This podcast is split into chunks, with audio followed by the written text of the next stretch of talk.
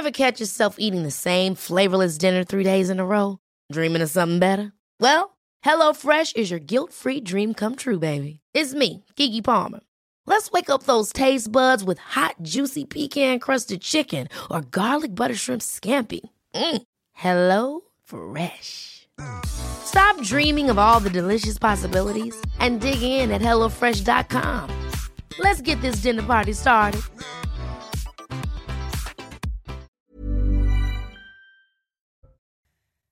Dans l'affaire Colantes, les conclusions du rapport d'enquête administratif correspondent à la version soutenue par Éric Dupont-Moretti. Depuis le début de la polémique, le ministre de la Justice martèle qu'il n'avait pas connaissance des épreuves prévues pour cet événement. À moins de 10 jours de la rentrée scolaire, faut-il craindre une pénurie de professeurs? Selon le ministère de l'Éducation nationale, plus de 4000 postes n'ont pas été pourvus au concours enseignant. Parmi les disciplines qui peinent à recruter, l'allemand. Au lendemain de ce dramatique accident à Lyon, le conducteur de l'ambulance qui a tué deux adolescents à trottinette est toujours en garde à vue. Une enquête du chef d'homicide involontaire a été ouverte. Selon le parquet de Lyon, l'homme est connu pour avoir commis de multiples infractions au code de la route. Et puis une nouvelle journée marquée par un pic de chaleur risque de ne rien arranger. Le niveau de la Loire est extrêmement bas, conséquence d'un été historiquement sec. Dans le département du Maine-et-Loire, les restrictions d'usage de l'eau se multiplient, elles sont même de plus en plus strictes. Reportage sur place.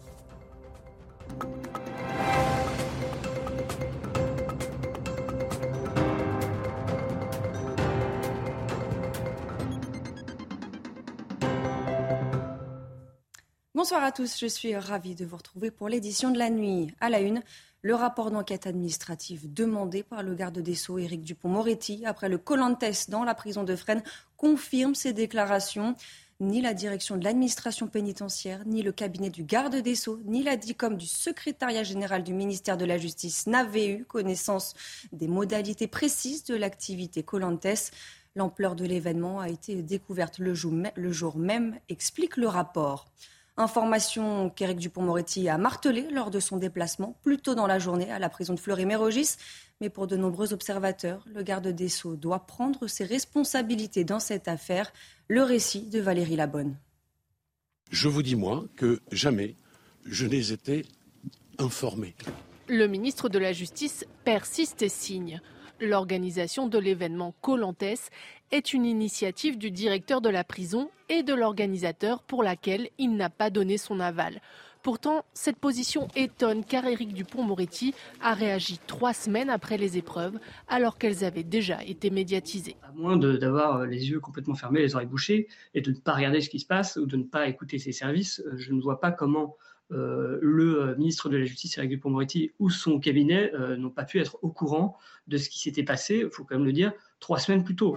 Pour les personnels pénitentiaires, cette polémique met en lumière des activités ludiques qui, selon eux, n'ont pas leur place dans le milieu carcéral et qui sont habituellement défendues par le ministère. Soit le ministre de la Justice nous dit clairement que les activités ludiques auxquelles participent détenus en tout genre n'ont pas leur place en prison, et on arrête tout dès maintenant, soit euh, il assume, il assume, il assume la position qui a jusqu'à présent toujours été la sienne de dire que la prison peut aussi euh, être un lieu de loisir. En réponse aux failles de communication dans cette affaire, le ministre a déclaré prendre une circulaire pour fixer les conditions nécessaires à la tenue de projets de réinsertion. Ils devront tous être soumis à une validation express de la direction de l'administration pénitentiaire. Le ministre de l'Intérieur et des Outre-mer, Gérald Darmanin, poursuit sa visite à Mayotte. En attendant l'examen du projet de loi sur l'immigration à la fin de l'année, Gérald Darmanin multiplie les annonces. Après avoir réaffirmé sa volonté de durcir l'attribution de la nationalité française aux enfants nés sur l'archipel, il annonce vouloir créer des camps de redressement pour mineurs délinquants. Les explications d'Adrien Spiteri. À Mayotte, Gérald Darmanin multiplie les propositions. Hier, le ministre de l'Intérieur a annoncé vouloir ouvrir des lieux de redressement pour les mineurs délinquants. Le président de la République, dans sa campagne, a proposé des lieux encadrés par des militaires qui sont des lieux de rééducation, de redressement d'une partie des enfants, des adolescents très jeunes qui n'ont pas de parents ou si peu. Selon lui, policiers et gendarmes seraient régulièrement attaqués sur l'île par des mineurs armés de haches ou de machettes. Des enfants âgés de moins de 13 ans trop jeune pour aller en prison. Aujourd'hui, les magistrats, et c'est bien normal, les libèrent, puisqu'on ne met pas les enfants en prison. Mais il faut pourtant leur offrir un lieu de sanction et d'éducation. Il assure que des propositions sur le sujet seront faites dès la semaine prochaine au président de la République. À moins de dix jours de la rentrée scolaire, y aura-t-il un professeur devant chaque classe? C'est en tout cas la promesse du ministre de l'Éducation, Papendaï. Cette année, plus de 4000 postes n'ont pas été pourvus au concours enseignant, un taux historiquement bas selon les chiffres du ministère. État des lieux avec Aminat Adem. Un professeur devant chaque classe dans toutes les écoles de France. Une promesse du ministre de l'Éducation nationale difficile à tenir pour les syndicats enseignants car plus de 4000 postes n'ont toujours pas été pourvus. On peut déjà affirmer que non, il n'y aura pas un enseignant dans chaque classe à la rentrée, euh, sauf à considérer que euh, des contractuels qui sont embauchés en 30 minutes sont enseignants en 30 minutes. Le métier euh, d'enseignant n'attire plus et ça s'est renforcé cette année encore. Un manque d'attractivité lié aux conditions difficiles et aux salaires jugés trop bas par les professeurs. Des conditions que le ministre de l'Éducation, Pam Diaye, a reconnues lors de son déplacement au rectorat de Créteil. Nous ne le nions pas, il y a des difficultés structurelles liées à l'attractivité du métier, mais euh, à ce stade, nous sommes confiants pour que la rentrée se passe au mieux. Et pour pallier le manque de personnel, le ministère de l'Éducation prévoit d'avoir recours aux contractuels. Parmi les disciplines qui peinent à recruter, l'allemand, cette année, parmi les candidats au CAPES dans cette matière, seulement 60 ont été reçus pour 215 postes disponibles. 72% des places restent donc vacantes. Après une semaine consécutive de baisse, le prix du gazole repart à la hausse en ce moment. Regardez, le litre de gazole coûte en moyenne 1,84€ le litre, soit une augmentation de 5 centimes par rapport à la semaine précédente. Les automobilistes sont résignés, chacun sa technique pour faire des économies. Écoutez. Je roule moins vite. Et ça compense, ouais. Par exemple Ouais, bah, je vais travailler en moto et euh, du coup, euh, Bon, au lieu de rouler à 90, euh, bah, je roule à 70 euh, et, je fais du 3, 4, 4 litres au 100. Là, vraiment, je pense à passer à hybride ou euh, les voitures électriques parce que on sent vraiment la, différence. C'est pas cool pour le quotidien, mais on fait avec de toute façon. Hein. Trois jours après la cyberattaque de l'hôpital de Corbeil-Essonne en banlieue parisienne, la santé des patients n'est pas mise en danger. Ce sont les mots du ministre de la Santé, François Braun, qui a qualifié cette attaque de dramatique et d'inadmissible. Ce phénomène ne date pas d'hier. Depuis environ deux ans, le secteur hospitalier français et européen est régulièrement victime de hackers. Aminat Adem. Cette année, au moins 11 établissements de santé ont été victimes de piratage via logiciel rançonneur dans le contexte d'un hôpital, lutter contre un piratage est extrêmement complexe du fait de ses nombreux systèmes. Des systèmes qui vont faire l'accueil des patients, des systèmes pour la radiologie, pour les scanners, des systèmes pour le suivi des patients quand ils sont hospitalisés. Pour limiter le risque d'une cyberattaque, il y a par exemple la sensibilisation auprès du personnel médical. Pour qu'ils ne cliquent pas sur un email qui puisse être piégé ou qu'ils n'aillent pas sur des sites web qui soient dangereux. Et pour faire ça, bah, il faut euh, avoir un responsable cybersécurité euh, qui justement va avoir euh, les moyens nécessaires pour synchroniser toutes ces actions. Si les moyens pour lutter contre les cyberattaques évoluent, l'expert reconnaît que le risque zéro n'existe pas. Les auteurs de piratage de données risquent deux ans de prison et 60 000 euros d'amende. Six mois après le début de l'invasion russe de l'Ukraine, Emmanuel Macron appelle à n'avoir aucune faiblesse, aucun esprit de compromission face à la Russie. Le président de la République s'est exprimé dans un message vidéo lors du sommet de la plateforme de Crimée, un événement qui réunit les principaux États soutenant l'Ukraine. Je vous propose de l'écouter. La Russie a fait le choix, en contradiction complète avec les engagements qu'elle avait elle-même signés, y compris depuis 30 ans, avec la politique qu'elle menait, que les dirigeants actuels menaient depuis des années et des années, elle a fait le choix de sortir de ces principes. Nous ne pouvons face à cela avoir aucune faiblesse, aucun esprit de compromission, parce qu'il en va de notre liberté à tous et à toutes, et de la paix dans toutes les parties du globe. Retour en France, plus précisément à Lyon, où deux adolescents sont morts lundi soir percutés par une ambulance alors qu'ils circulaient sur une trottinette électronique. Que s'est-il passé Selon le parquet, le conducteur est connu défavorablement des services de police, notamment pour de nombreuses infractions du code de la route. L'homme est toujours en garde à vue. Retour sur les faits avec Thibault Marcheteau. Lundi vers 18h sur le quai Maréchal Joffre à Lyon, deux lycéens de 17 et 15 ans circulent à trottinette sur la voie réservée aux deux roues non immatriculées. Ils sont alors percutés par une ambulance privée en intervention. Le choc est violent, les deux jeunes décèdent sur le coup. Sur place, les témoins de l'accident sont choqués. J'ai vu les secours, le SAMU, les ambulances qui faisaient les gestes. Vous savez, quand le cœur de quelqu'un s'est arrêté, on, remplace son cœur et ses poumons avec euh, les mains. Et ils ont fait ça sur les deux petits jeunes euh, de la trottinette et bah, à la fin de l'histoire, ils, les ont recouverts d'un drap blanc et bah, c'est fini quoi. Au moment des faits, l'ambulancier roulait avec un permis probatoire sur lequel il ne lui restait plus que deux points sur 8. Il s'est fait retirer son premier permis de conduire en 2019 après avoir perdu tous ses points. Le parquet de Lyon confirme qu'il est connu pour avoir commis plusieurs dizaines d'infractions au code de la route ces dernières années. Après avoir réalisé un test d'alcoolémie qui s'est avéré négatif, il a été placé en garde à vue afin d'examiner les circonstances exactes de cette collision mortelle. Vous l'avez sans doute remarqué, la chaleur a fait son retour. Un pic des températures est d'ailleurs attendu sur tout le pays ce mercredi.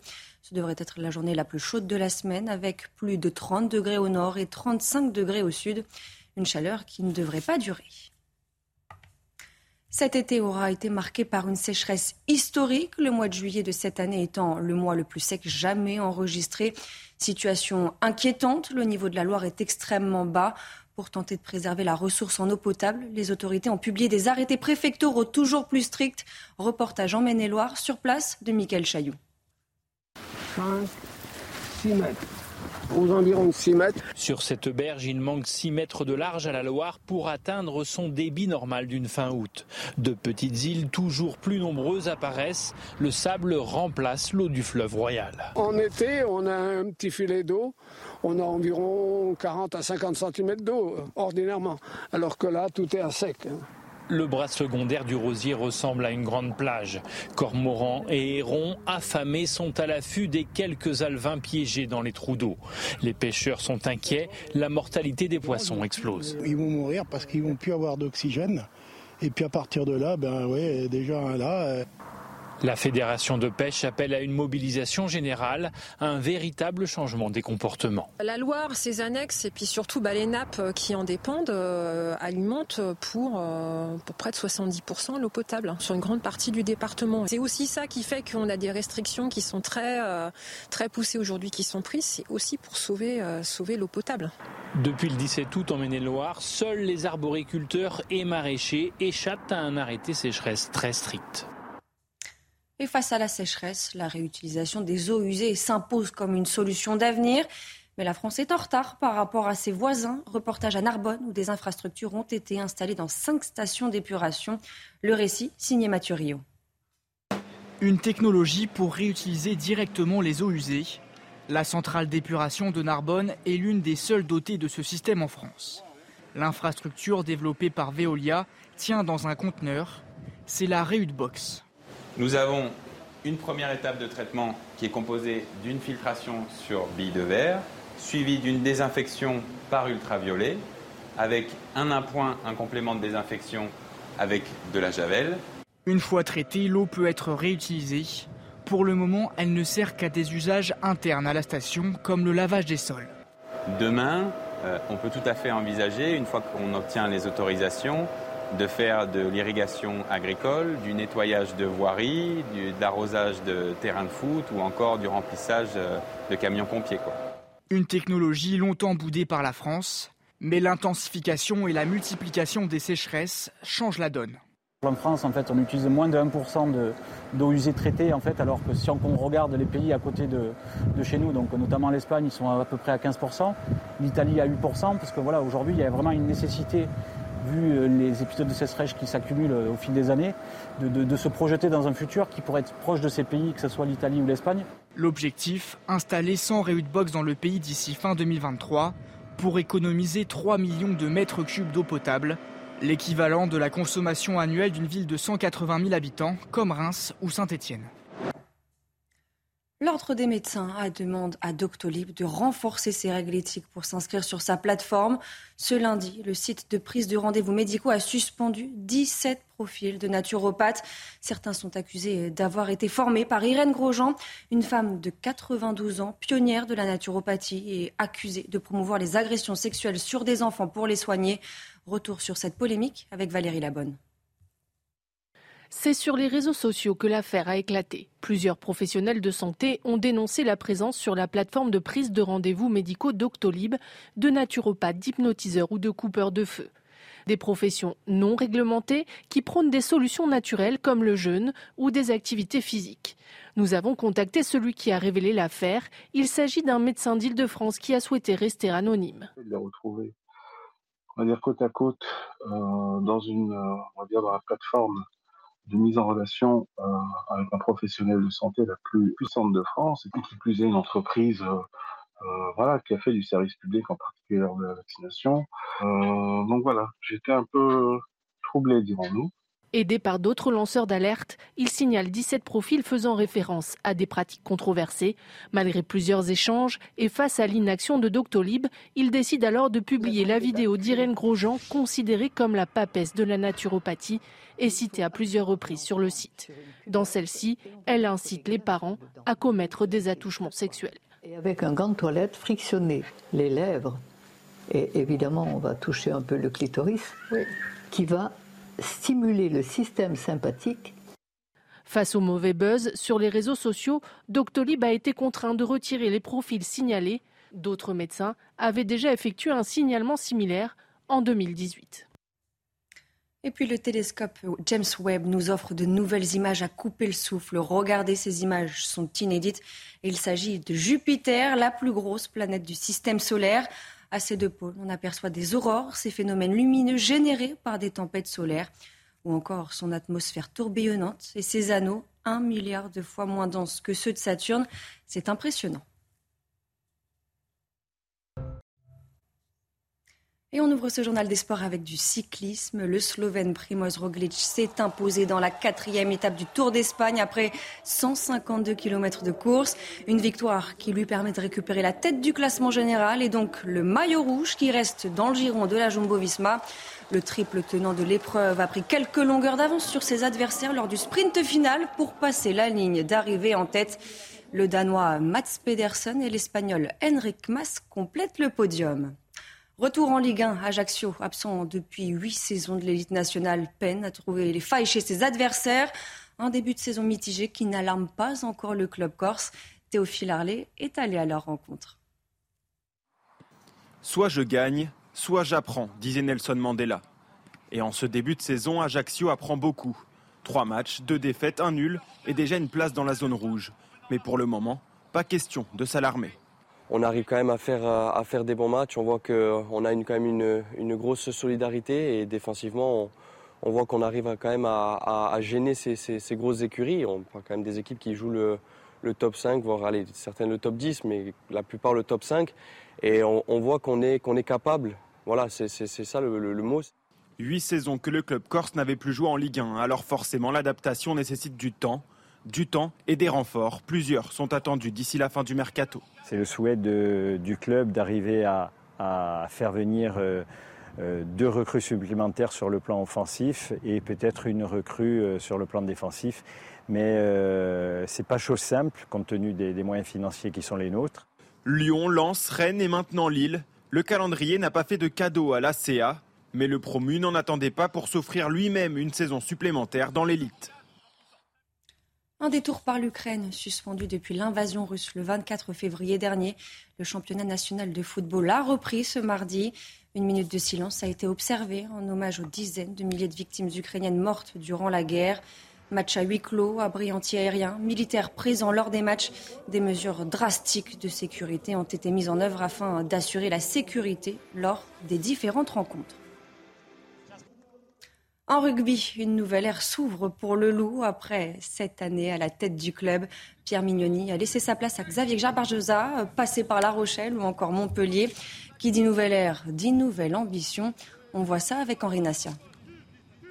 Il va falloir faire avec, ou plutôt sans, sans Pierre Mignoni, sans celui qui en 7 ans a fait d'un ambitieux champion de Pro D2 un outsider craint dans la course au bouclier. La métamorphose du loup et de ses louveteaux, c'est lui. Il y a désormais un nouveau chef de meute, Xavier Garbajosa, coopté dès la fin de saison dernière, une révolution maîtrisée. Plutôt que d'essayer de s'adapter tous les week-ends aux équipes qu'on va rencontrer, on va essayer de développer notre, notre identité, notre culture. Culture de la gagne. Le trophée de vainqueur du challenge européen, c'est quelques grammes de plus, mais surtout un point en moins. Ils ont eu la chance l'année dernière de gagner un titre, ce qui leur a donné sûrement le goût à la victoire, ce, ce délicieux goût au fond de la gorge. Donc euh, il y a ce titre qui est venu quand même euh, récompenser une bonne saison. Tout un travail aussi fait depuis de nombreuses années. Voilà, soit maintenant c'est fait. Il faut s'en servir comme un tremplin, mais surtout pas comme quelque chose qui est, euh, qui est acquis. Pour regoûter un menu d'exception, il faut être invité à la table des phases finales, ce que le loup a manqué de peu les deux dernières saisons. Le loup, c'est pas encore la terreur du top 14, on aimerait bien, mais c'est pas le cas. On va faire le maximum. Il faut gagner de toute façon, tant qu'on ne gagne pas, on a gagné un premier trophée, il faut en gagner plusieurs, il faut gagner un Brennus. Nouvelle ère à Lyon avec l'ambition comme fil conducteur. En tennis, l'organisation de l'US Open a dévoilé aujourd'hui euh, l'affiche du tournoi sur ses réseaux sociaux. Tout le monde est là. Nadal, Medvedev, Alcaraz, Kyrgios, Williams, Swiatek, sauf Novak Djokovic. L'espoir était déjà très mince de voir le Serbe sur les cours, dû aux règles sanitaires en vigueur à New York, mais cette affiche enfonce le clou. Novak Djokovic continue de s'entraîner à Belgrade en espérant un assouplissement des mesures. Dans l'affaire Colantes, les conclusions du rapport d'enquête administrative correspondent à la version soutenue par Éric Dupont-Moretti. Depuis le début de la polémique, le ministre de la Justice martèle qu'il n'avait pas connaissance des épreuves prévues pour cet événement. Restez bien avec nous, on y revient dans quelques instants sur CNews.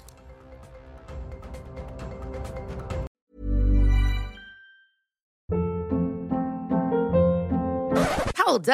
What was that? Boring. No flavor. That was as bad as those leftovers you ate all week. Kiki Palmer here, and it's time to say hello to something fresh and guilt-free. Hello Fresh. Jazz up dinner with pecan-crusted chicken or garlic butter shrimp scampi. Now that's music to my mouth. Hello Fresh. Let's get this dinner party started. Discover all the delicious possibilities at hellofresh.com.